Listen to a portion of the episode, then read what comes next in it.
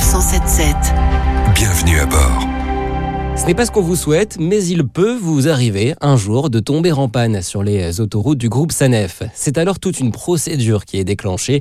Les détails avec Franck Macadré, en charge du service dépannage sur les autoroutes de l'Est. En cas de panne sur autoroute, la procédure elle est déclenchée euh, dès que l'alerte est donnée soit par un appel du client par un poste d'appel d'urgence, soit par l'application SOS Autoroute, ou encore euh, par un patrouilleur lorsque celui-ci se rend près d'un client en difficulté. Alors après avoir pris les renseignements utiles auprès du client en panne, l'opérateur du PCE exploitation demande l'intervention du dépanneur agréé de permanence. Cette information elle est ensuite relayée par la radio 177 ainsi que sur les panneaux à message variable afin d'informer les autres clients de ce danger potentiel. L'alerte prend fin dès que le dépanneur et le client sont repartis. Si vous êtes arrêté sur bande d'arrêt d'urgence, il y a des consignes à respecter pour votre sécurité et celle de vos éventuels passagers. Les consignes de sécurité s'appliquent aussi bien aux clients qu'aux dépanneurs agréés.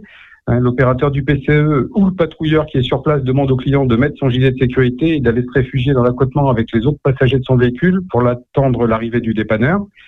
Lorsque les dépanneurs sont affairés aux opérations de réparation ou de remorquage, ils peuvent mettre leurs clients en contribution en leur demandant de surveiller la circulation et de les prévenir d'un éventuel danger. Et si vous n'êtes pas sur la bande d'arrêt d'urgence mais sur les voies, feu de détresse, gilet de sécurité et surtout, il faut impérativement sortir du véhicule et aller vous réfugier avec prudence loin de la circulation.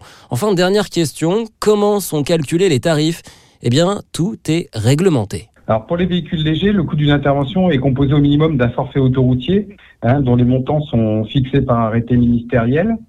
En cas de remorquage, le forfait appliqué est fonction du poids total en charge, ce qu'on appelle le PTAC. Hein, c'est indiqué sur la carte grise du véhicule à remorquer. Ce forfait de dépannage, bah, il comprend euh, le dépannage sur place du véhicule, hors prix des pièces bien sûr, carburant et huile, etc. Euh, ou le remorquage du véhicule jusqu'au garage du dépanneur, ou encore le remorquage que, bah, que le client a choisi. Mais dans ce cas-là, ça s'arrête à 5 km après la première sortie d'autoroute. Au-delà de ces 5 km, c'est le garagiste lui-même qui applique un tarif au kilomètre, un prix affiché obligatoirement à bord de la dépanneuse.